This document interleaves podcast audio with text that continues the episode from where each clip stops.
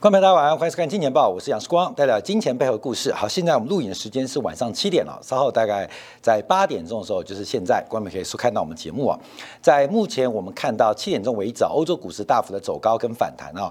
那很特别的是在于这个双 B 啊。这个戴姆勒跟 BMW 出现了一个大幅走高的一个发展。那更重要的是，从欧洲的德国股市到意大利的股市，现在全部在涨石油股跟石化股。那我们在上礼拜特别有针对石油的一个方向啊，做出一个关注啊跟观察啊。那现在正在照呃我们预期的方向在做一个发展。那关淼在金融市场当中，不管是投资还是投机，都要注意到这个杠杆还有停利停损。的价格风险，那只要特别提醒大家做留意的一个地方，好，所以这个油价的一个转强是特别做一个留意追踪啊。油价目前为止，不管管是布兰特原油还是纽约呃西德州轻原油啊，但目前的这个期货价格都创下近八月份以来近一个月以来的新高。那另外对于黄金在一七九五以下，那我们对于科技股的看法，光面要特别留意啊。所以这个。假如我们把几个滤网做下去，就是科技股弱嘛，然后这个周期股或传产股强啊，那明天我们可以继续关注，因为这几天我们看到两岸三地的石化石油股都在做不断的价格增强的走势，所以这个发展做留意。那当然我们看到一个问题啊，就是因为大陆股市啊连续四几天这个成交量破兆啊，那怎么观察？我看很多的这个网络啊，我们大陆的粉丝在问怎么关注啊？这个大陆股市好不好坏不坏？第一个我只知道要买在。人少的时候，买在量低的时候，那。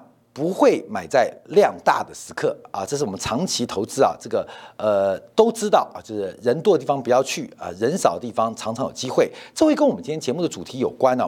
我们今天节目的主题啊，在我们这个伟大小编的不断开题之下，呃，这个呃呃做出一个分析啊。所以，我们今天题目啊，从金钱豹到金铁杆，我们会特别从几个方向做观察。第一个是从上个月底啊，美国国家科学院院刊呢，呃，针对两位教授做出了一个研究，就是当社会从众人群的这个人呃从众的一个效应啊，一旦来到一个临界值，群体的选择结果可能不是最优结果啊。这个报告是最新的一个报告，就上个呃呃上月底啊所做的报告。我们从这个模型啊，到底在讲什么？就是动态系统的模型预测社会学习者影响到集体决策的一个决策品质跟表现的一个氛围啊。假设社会是一个整整体啊，只有两个选项。然后呢，我们很简单啊，等一下拉到股市哦，就一个做多，一个做空，一个做多，一个做空，到底哪个是好，哪个是坏？当整个社会的学习者出现了一个临界值的突破，可能最后的结果反而不是一个。更好的决策，反而是一个更差结果的一个形成啊。所以这会我们在金铁杆部分我要提到，就上礼拜五啊，苹果股价出现一个比较明显的拉回，主要是在这个法院的判断的判定啊，就认为 App Store 必须开放第三方支付。那我们的观察是输了面子，赢了里子啊。所以苹果股价在上礼拜五拉回，它是真跌还是假摔？等一下我们会从垄断行为来进行分析啊。这个全球垄断的一个模式。啊，包括我们看到像航运的垄断越来越明显，这个垄断分很多种哦，就是不准跌是一种垄断，不准涨也是一种垄断。所以，我们等一下也会在今天部分啊，针对航运股最近啊，从这个地中海航运到马士基到赫伯伦特这个欧系的三大航商先后动涨来做观察，先后动涨到底对于航运景气或对于航运板块、对于航运产业、对于各股价什么影响？那不准跌啊，我们常叫垄断；不准涨也是种垄断哦。所以这种垄断情势的加剧，会对于后面的投资价值什么关系？我们跟苹果一起在今天部分来聊一聊。好，今天我们要聊一个问题，要从这边地方开始啊，在分析啊，美国国家这个科学院刊呢，他们基本上所做的一个这个集体决策的品质优劣啊，这个先讲到变成好像军事跟政治啊，好有新视野的味道。在上礼拜啊，网络传出一个消息，就是中国的军队啊，大陆的解放军在采购的通告显示，解放军在目前接近年底，对于二零二二年出现了一个量化大幅增加的一个采购，就是战功奖章的采购量。二零二二年针对整个解放军的战功奖奖章的采购量将会是二零二一年的一百倍。假如我们还记得的话，在二零一九年跟去年年初的时候，解放军曾经做了一个采购的一个招标的说明，引发各界的关注。就是在前年底、去年初，大量的采购超过百万件的防弹背心，供解放军使用。那根据交货期间的话，应该会在今年底之前，把这个百万套的解放军的这个防弹背心给装备完毕。那装备完毕之后，那采购什么？采购战功奖章。采备采购战功奖章，那特别啊是这个战功奖章是根据这个呃采购跟测算的一个模型所需求得出的，就是解放军在明年会需要非常多的战功奖章，而这个采购量是二零二一年的一百倍啊一百倍啊，这引发大家很多的想象。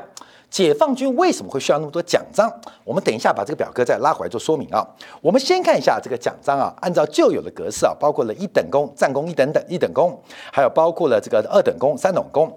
这个要得到这个呃，要得到这个所谓战功奖章一等功啊，必须击毁敌方坦克两辆，或是击落敌方战机两架，才能够拿到这个战功一等功奖。要拿到二等功奖。或三等功奖都是要击毁坦克一辆，或是击伤或击落战机一架啊，这个这是战功一等功跟一等二等功跟三等功的一个区别啊。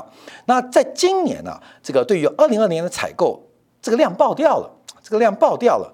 这个从原来的大概呃几个军事跟战争的奖章，从二零二零年采购三百七十五件，到今年的采购量一口气暴冲到。三万六千三百一十件，那其中有人提到，一个是解放军可能会有很多人拿下战功。那据了解，那这个奖章可能有一半是要给敌方头层的啊，这个相关人士啊发于奖章。所以这个奖章大幅的增加采购，这是目前网络的传言。可是从中国军方的这个采购网通告显示，这个大举的采购奖章，解放军要准备奖章，那就是拿来发的嘛。那什么情况之下会发那么多奖章？那就代表说要击毁很多敌方的坦克，跟击落敌方很多的战机，要击沉对方很多的船。那这个敌方到底是谁？我们就要做关注。好，各位，我们就简单讲一下。呃，在呃去年的时候啊，这个中印边境冲突当中，有四位解放军的战士不幸啊为国捐躯。阵亡了，其中包括了呃机部营的营长陈红军，还有三位战士。那这种三位战士是为了保护中国的边疆，不幸为国捐躯，所以拿到了一等战功啊，一等战功。那这三位啊，这个战士拿到一等战功，那这个营长拿到了这个呃为国呃戍边英雄的荣誉称号。所以要什么样的情况之下能够拿到？一等功或一等功以上的奖章，这需要解放军的战士非常伟大，用自己的生命、用自己的血汗来进行交换。所以，我们看到这个战功奖章疯狂的下标，配合二零一九、二零二零年大举的买进这个防弹背心，这个感觉解放军二零二二年的行为、跟动作、跟方向。就非常非常清楚。好，我们这边可能讲政治、讲军事，但我们要等会讲到，这是从一个美国的模型来做观察。那另外，我们看这个奖章有多难得到，你知道吗？在新中国成立啊，四百多万的解放军当中，能够拿到特级战斗英雄的。总共只有七十八位，七十八位，也就是六万人当中，应该是六万人当中啊，才有呃六十万人当中才有一位可以被选为战斗英雄。而这个采购的奖章目前大幅的暴增，暴增啊，在抗美援朝期间当中啊，解放军能够拿到特级战斗英雄的全国也仅仅只有两位啊，两位。可是二零二二年采购十个奖章。十个奖章，所以我们看到这个呃解放军的态势似乎有一个非常明显的动作，呃，有的人是为钱追逐，有的人为名追逐，有的人就为了战功、为了这个奖章而努力。所以，这个一旦开始啊，呃，这个奖章的一个采购之后，到底要给解放军什么样的目标？我们做观察。那很了解，我们这边就要提到了决策问题啊，这个要跟投资有关哦。所以前面我们讲军事，有人听得舒服，有人听不舒服，那无所谓，过没有？因为很多客观的现实不是我们个人。的意志或倾向能够决定的，所以这边我们就要马上拉回来。美国最新的一个研究报告，就是社会的决策品质。这个解放军的呃呃未来明年的态度跟倾向，当然不是解放军单独做决定，而是跟国际关系、跟地缘政治、跟不管是南海、东海或台海关系的形势变化有关。而这个形势变化，解放军可能是被动的。有的地方是主动的，也就是发球权在不同的时间点，可能不见得在西边，可能在东边，是谁导致的？这个很难说啊。所以我们就要提到，到底是什么样的集体决策会出现了这种所谓的黑天鹅的变化跟风险？我们就要从这个决策品质，从个人到集体来分析。好，我们一开始提到，在上个月底啊，美国国家科学院院刊发表了一个论文，引用了两位教授的数学模型来指出，这是一个动态系动态系统模型的预测。目前啊，这个社会行社会行为或群体行为是社会科学一个非常重要想研究跟突破的学科，呃，尤其是群众的行为。群众的行为之外，群众的决策的品质是怎么成型的？会有什么样的结果？包括我们在投资的财务行为学，也是近当代啊，这个诺贝尔学奖开始倾斜这个方向。所以世光啊，呃，今昨天就有这个周末就有人问说，这个世光的研究所论文写什么？其实我写的就是财务行为学。我们从这个媒体的过度关注假说来看待长期投资的绩效报酬的优。跟裂啊，这是我做的论文关注啊，这是媒体过度关注假说。那媒体过度关注假说，就是现在最流行的观察，就是每一个人的决策依据的是什么？依据什么啊？所以世光的论文是很新的。哎，我的论文很厉害哦。跟你们一样，一样论文通常是论文把三位指导教授呃这个讨论完之后，就是报告完之后要开个会，这个教授呃会给出一些意见啊。我的论文基本上啊，我们的教授是完全没有修正，而且在还没报告完毕的时候，基本上就已经拿到了硕士的文凭啊。因为大家觉得这个论文太棒了啊，因为我们是创新型的论文，而且具有数据跟研究型的论文。当然现在是。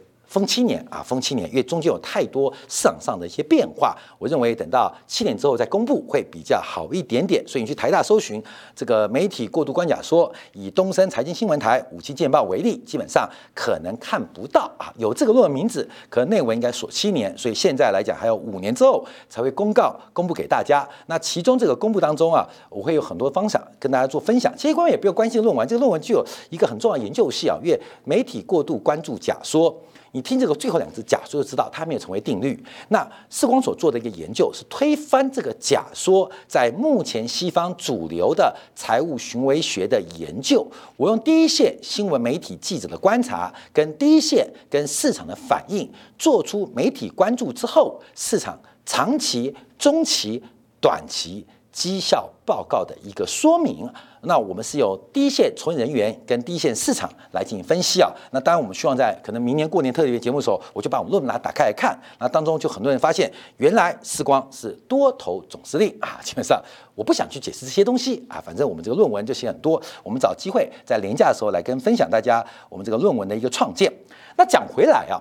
刚刚讲到解放军，在解放军的行为，它是个被动的，因为基本上这个军事的一些行动跟军事的一个展望，其实跟政治有关系。这政治啊，一个巴掌拍不响，一定是啊，这个两个巴掌啊碰在一起才会有变化。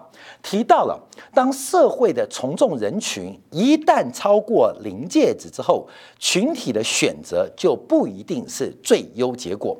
我们准备从军事政治来进，从投资。跟散户行为来做结论，再提到当社会从众人群的比例超过临界值时刻，群体的选择就恐怕不会是最优结果。包括哈佛大学之前呢，也针对合作行为，透过仿真模型，也结合博弈论的基础啊，这 game theory 啊，这纳选均衡啊，这个博弈论啊，这个赛局理论啊，来提出，若一个群体的背叛者比例超过三分之一，整个群体的会迅速演化为由背信弃义者组成，所以三分之一是关键的临界点。那什么叫做背信弃义啊？就是做多的人啊，有三分之一开始开始翻向做空，而这个多空之间的变化会快速转移，包括了战争行为或是和平行为。当这个从众的人群的比例。超过一定的临界值，它将会翻转出成为一个最优化的结果，变成最劣化的可能。而这个假设很单纯，就用 x 跟 y 来做选择，所以我们就可以做。等一下做散户为什么投资都会失败啊？就是做多或做空，到底散户在什么情境当中会做出选择？所以美国国家科学院的院刊呢，就针对这个最新研究，透过数学模型，透过系统来搭建了一个呃集体。如何决策演化的一个变化，那也来讨论这个临界点的关系。到底什么样的临界点会导致集体的决策表现从原来的优化变成劣化？假如更单纯的好跟坏之间，为什么从好的决策结果会变成坏的决策结果？所以集体的决策会如何的转变？这可以解读很多市场，不管是金融危机，或是外交危机，或是政治危机，或是管理危机，会如何从一个正面的倾向变成一个危机？也就是黑天鹅跟灰犀牛是如何产生这种发展？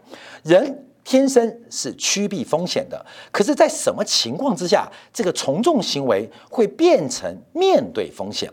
而且低估风险的考量，这个低估风险有可能是做空的风险，有可能是做多的风险，有可能是战争的好处，也有可能是和平的好处，有可能是战争的坏处，也有可能是和平的坏处。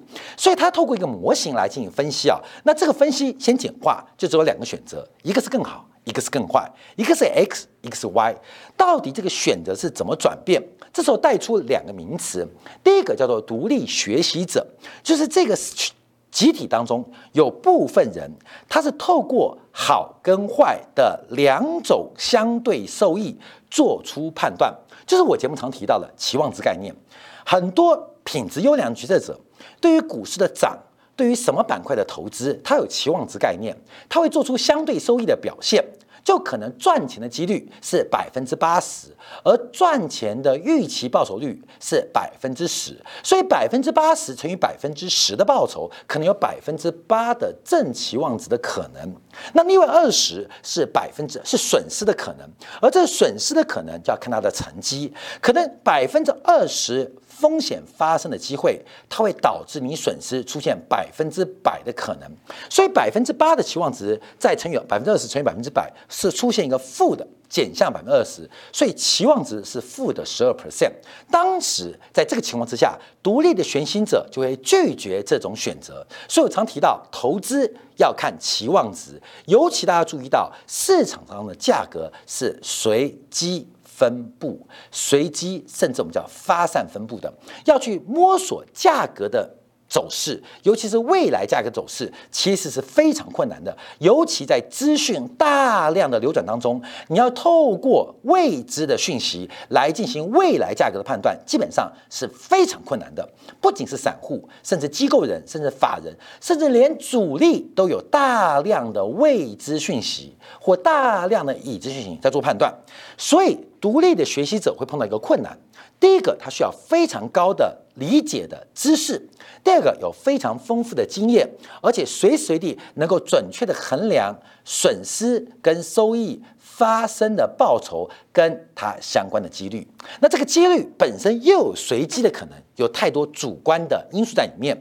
所以，独立学习者虽然他会根据两种好跟坏的相对收益做出判断，可是毕竟是少数。社会人类是一个从众，是一个群体的效应，所以这时候会发生一群另外的人，叫做社会学习者。这个社会大部分。多数的人在资讯不透明的环境，会依赖别人的决策来做出自己决策的主要依据。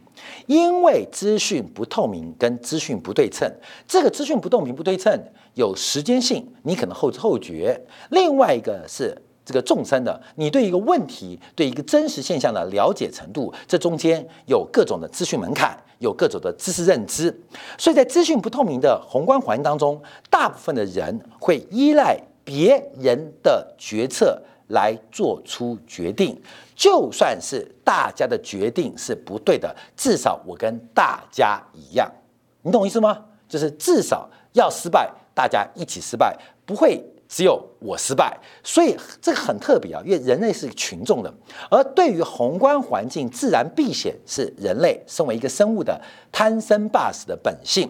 可是贪生怕死会有群聚效果，所以光我们看到这个当年秦军坑杀赵国四十万人，这个德国。越过了马其顿防线，你看法军举手举手投降。其实事实上很奇怪，为什么常常是以少胜多？这些多数人他们拿起枪来反抗，可能就有另外一个决策。可这群多为什么会投降？赵国的四十万这个部队为什么会被白起给坑杀？这四十万赵国的男人们，他们是笨蛋吗？不是笨蛋，而他们决策的依据是根据别人的决策来进行决定，来进行决定。所以，我们看到，包括国共内战，我用战争举例啊，常常看到解放军一个连去追国民党一个旅，常常是一个连俘虏一个旅的结果。所以我才用我爷爷啊，在山东战场。跟我的描述，解放军多恐怖，解放军超级恐怖。为什么？他把国民党的伏兵拿铁丝或麻绳从这个肋骨打个洞，绕一圈穿过去，这是非常血腥的哦。为什么要这样串人？因为解放军是以少胜多，所以他没有那么多人来看管源源不断。不断投降的国民党部队，只好用一个非常残酷的手法，把国民党的降军全部用肋骨打个洞，用绳子穿一排，一串就串十个，呃，让你跑什么那个卡子，呃，那个什么那个梅尔吉布逊那什么那个呃什么那个大猎逃啊，那个讲印第安人那个阿阿阿波卡大猎逃一样，就把你串起来。为什么你不反抗？为什么你不反抗？历史战场当中很多以少胜多，那些多人在干嘛？原因就是被其他人影响，很多人决策是依赖别人的决策做出决定，所以分成两种，一种叫独立学习者，一种叫做社会学习者。独立学习者摒除在外，这属于理性而且知识能量到一定的人，而社会学习者有三大类，第一种是针对。比例啊来做学习，第一个就是选择 X 人呢，因为 X 跟 Y 嘛，做多跟做空，可能做多是 X 或做多做空的 X，就真的有两种选择的人，是根据比例来决策。那另外两种，一个是跟其他人来做学习，叫做呃叫做适应，他的目标是主要融入群体，就是我不管我的对跟错，我也不看多看空，我只要跟大家一起走。跟着大家一起走，另外一个是信息类的社会学习者，所以不管是绿线、黄线跟蓝线，其实都会出现一个很重要的概念，就是他们会大量的依据别人的决策来做出决定，所以社会学习的影响，社会学习者的影响，他们彼此矛盾发生的关系会出现改变。我们刚一开始提到，很重要的是有背叛。跟逃脱现象，背叛跟逃脱现象，这些背叛跟逃脱现象，在这个模型的推荐当中、推推演当中，会出现一个更怪异的一个发展，就是当期望值可能是各零点五跟零点五的收益的时候，它会出现一个正常发展。可是当这个期望值往一边倒向的时候，反而会出现。逃脱跟背叛的效果，这个逃脱跟背叛也跟期望值有关。为什么？百分之九十的人做多，他们追求比较可能上涨的可能，也有可能是百分之九十的人做空，他们追求那种比较有下跌的可能。另外就会出现百分之一、百分之五、百分之十的人跟大家逆向操作，我用股市来形容可能更快，就是会有人开始做叛变，还跟这个社会可能反社会化开始形成，而这些的个体，他们可能有影响，可能没有影响，可是，一旦点燃了这个群众变化临界值，叫做三分之一，它将会改变社会集体的决策。我用台湾社会的一个例子为例，在二零一三年。二零一四年为例，有台湾一大群的年轻人，对着社会不公、对着财富分配不均，开始上街头，针对整个台湾的建筑市场，包括了都市更新啊，大陆叫做棚改，进行反对。他们更在乎的是居住权的建立。可这群人上街头的人，年轻人本身。是买不起房子的。面对城市化的更新，他们有关心别的议题，这本身是一个非常左的议题。可他们选择有非常对抗共产主义、对抗社会主义，所以这基本上就代表他们掉入了一个非常恐怖的失败循环。而这个循环一次、两次、三次，什么今日拆大埔，明日拆政府，很多啊，这个非常多政策，他们不断尝试。来改变社会的经济决策，一直都不能成功，因为这种成功是很荒谬的，你知道吗？本身台湾的房地产供不应求，更多是金融化的结果。房地产本身供需关系可能只是一个矛盾的基础，可是又反对都市更新，又反对都市增加供给，那用一个很奇怪居住权跟个人权利的扩大，影响了全社会房地产供给量的一个斜率。或变化一个增量的发展，那进而导致个社会出现一个非常大的动荡。那这个社社会运动当然结果是失败的，最后成功的是少数的政客跟政治人物。那抗议的人或当初活动人到目前为止仍然是一贫二穷。仍然是买不起房子。严格来讲，整个运动是完全失败的。可是为什么会这种运动？后面我们要快速往下来做观察，就是这个社会有具有大量的逃脱跟叛变者。这个叛变逃脱者是在这模型的预估，就是很多人做多，有一群人开始做空，有很多人在做空，有一两群人开始摸底跟做多。可是会不会成功？可能不会成功。在这一次的研究当中，是当这个临界值超过三分之一的时候，它会开始改变这个决策。明明是下跌趋势，为什么反而成为底部跟反弹的契机？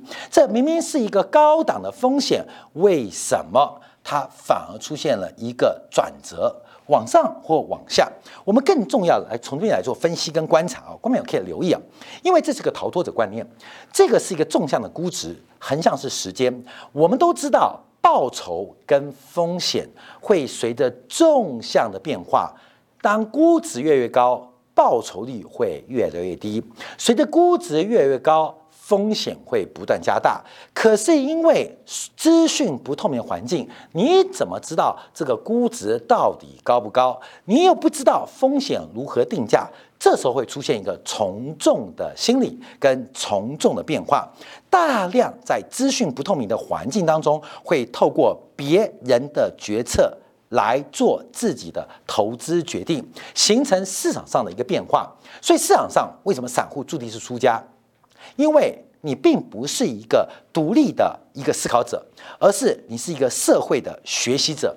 你并没有能力有系统化的分析，也没有能力判断风险跟期望利润发生的几率。不管是期望利润还是风险的估价，甚至连几率分析能力都没有。这时候。唯一的方法，这些人性本难，只好依赖别人的决策做决定。这时候就会形成一些很特殊状况，包括买东西排队啊，排队为什么排？不知道，因为大家排队啊，排队跟着排就对了。因为大家都买东西，至少我不会买错，那至少不会买错。在股市当中，在投资行为，在政治决策，在社会决策当中，常常发生这种变化。人类大量依赖别人的决策。做出决定，加上从众的心理，寻求一个最安全的系统风险最低化的一个过程，形成了这种结果。明明估值跟报酬率是反向关系，明明估值跟风险是正向关系，可市场上散户永远是最高点买进，最低点卖出。我们在去年十月份开始分析油价。其实我们有非常多，这是一个举例啊，这个举例啊，并不是我们多准啊。因为为什么？因为那时候很好笑，因为很多人怀疑时光，就说怎么讲油了？因为那油四十二块每桶啊。我们说油价会涨，凭什么？我们当时有个理由，因为在四个月之前，呃，去年十月份，在四个月之前，原油的期货结算曾经出现一个负结算的变化，所有人都知道。原油是一个坑杀散户的金融工具或金融商品，没有人会碰原油。光是这个理由，我们就知道原油价格只会涨不会跌。为什么？因为就从从众心理的观察，所有的群众就算知道原油渴望走高，可是因为大家都不碰，大家都说有风险，而湮灭了自己对于行情。应该理性决策的一个方向跟品质，我宁愿不做多，至少大家都不做多，留下了一个非常好的机会给原油市场的底部成型。到了今天市场上一样，当大家的从众心理不断追高。后面我们提到，到底今天解放军买奖章为什么？台湾的社会决策包括了民族定位。还有政治决策品质到底对还是错？不是政治的问题，跟投资关系也有关系。我们到底是个独立思考者还是社会学习者？其实从历史观点来讲，其实不见得谁对谁错。因为独立思考的人可能最终很独立啊，最终很孤独；而社会学习者至少可以团报，至少是团生团灭的概念分享给大家。我们这样广告还要观察。苹果的问题，要分析航运股垄断的行为，同样是决策。在礼拜五的时候，苹果股价大跌，因为跟油信厂商的一个垄断官司，输了面子，赢了理智。可苹果股价照样跌幅超过三个 percent，这个跌到底是理智面子怎么赢？这对于全球的垄断行为，我们应该怎么做判断？这要再度来分析。当金融资本跟产业资本的斗争当中的时候，观众朋友不要用现在的价格、现在指数来。论断输赢，其中有投资机会，有反市场心理的过程。我们这样广告会在金钱感部分来针对这个苹果的垄断行为，还有航运的垄断控制价格行为来做进一步分析。